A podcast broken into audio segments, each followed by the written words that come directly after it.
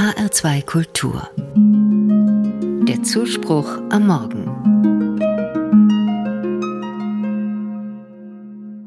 Wer eine neue Stelle antreten möchte, muss einen Lebenslauf in die Bewerbungsunterlagen einfügen. Wann geboren, wo aufgewachsen, Schulbildung, Abschlüsse, berufliche Stationen, besondere Fähigkeiten. Manchmal auch Familienstand, Konfession, Hobbys. Auf alle Fälle dient der Lebenslauf dazu, einem Arbeitgeber einen sachlichen Überblick über das Leben einer Person zu geben. Eine ganz andere Form von Lebenslauf habe ich im letzten Jahr bei einer Reise nach Herrnhut kennengelernt.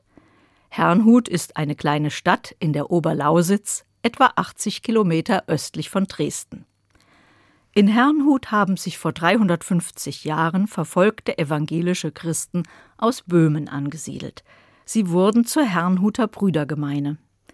Heute sind sie bekannt durch die Herrnhuter Sterne im Advent und das kleine blaue Losungsbüchlein.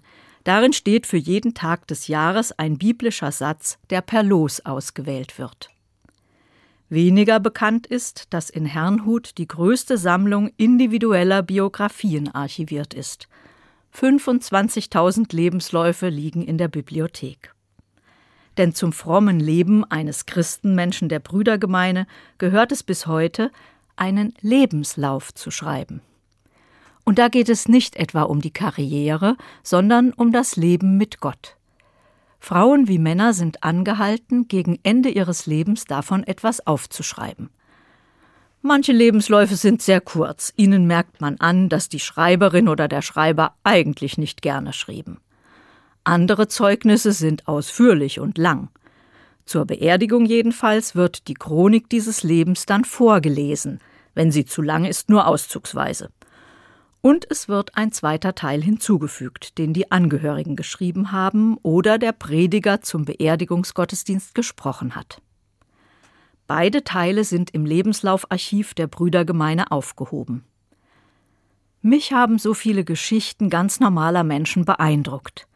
Ein Fundus sicherlich für Historiker und Historikerinnen zur Alltagsbiografie und Lebensweise der kleinen Leute. Aber auch so viel gesammeltes Nachdenken über den eigenen Glauben. Mir gefällt der Lebenslaufgedanke. Nicht in dem Sinn, dass da am Ende ein Gott sitzt, der mich wie ein Arbeitgeber bewertet.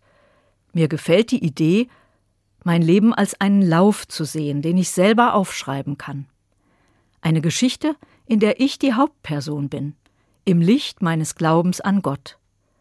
Gott weiß sich bei mir, Tag für Tag, mal nah, mal fern.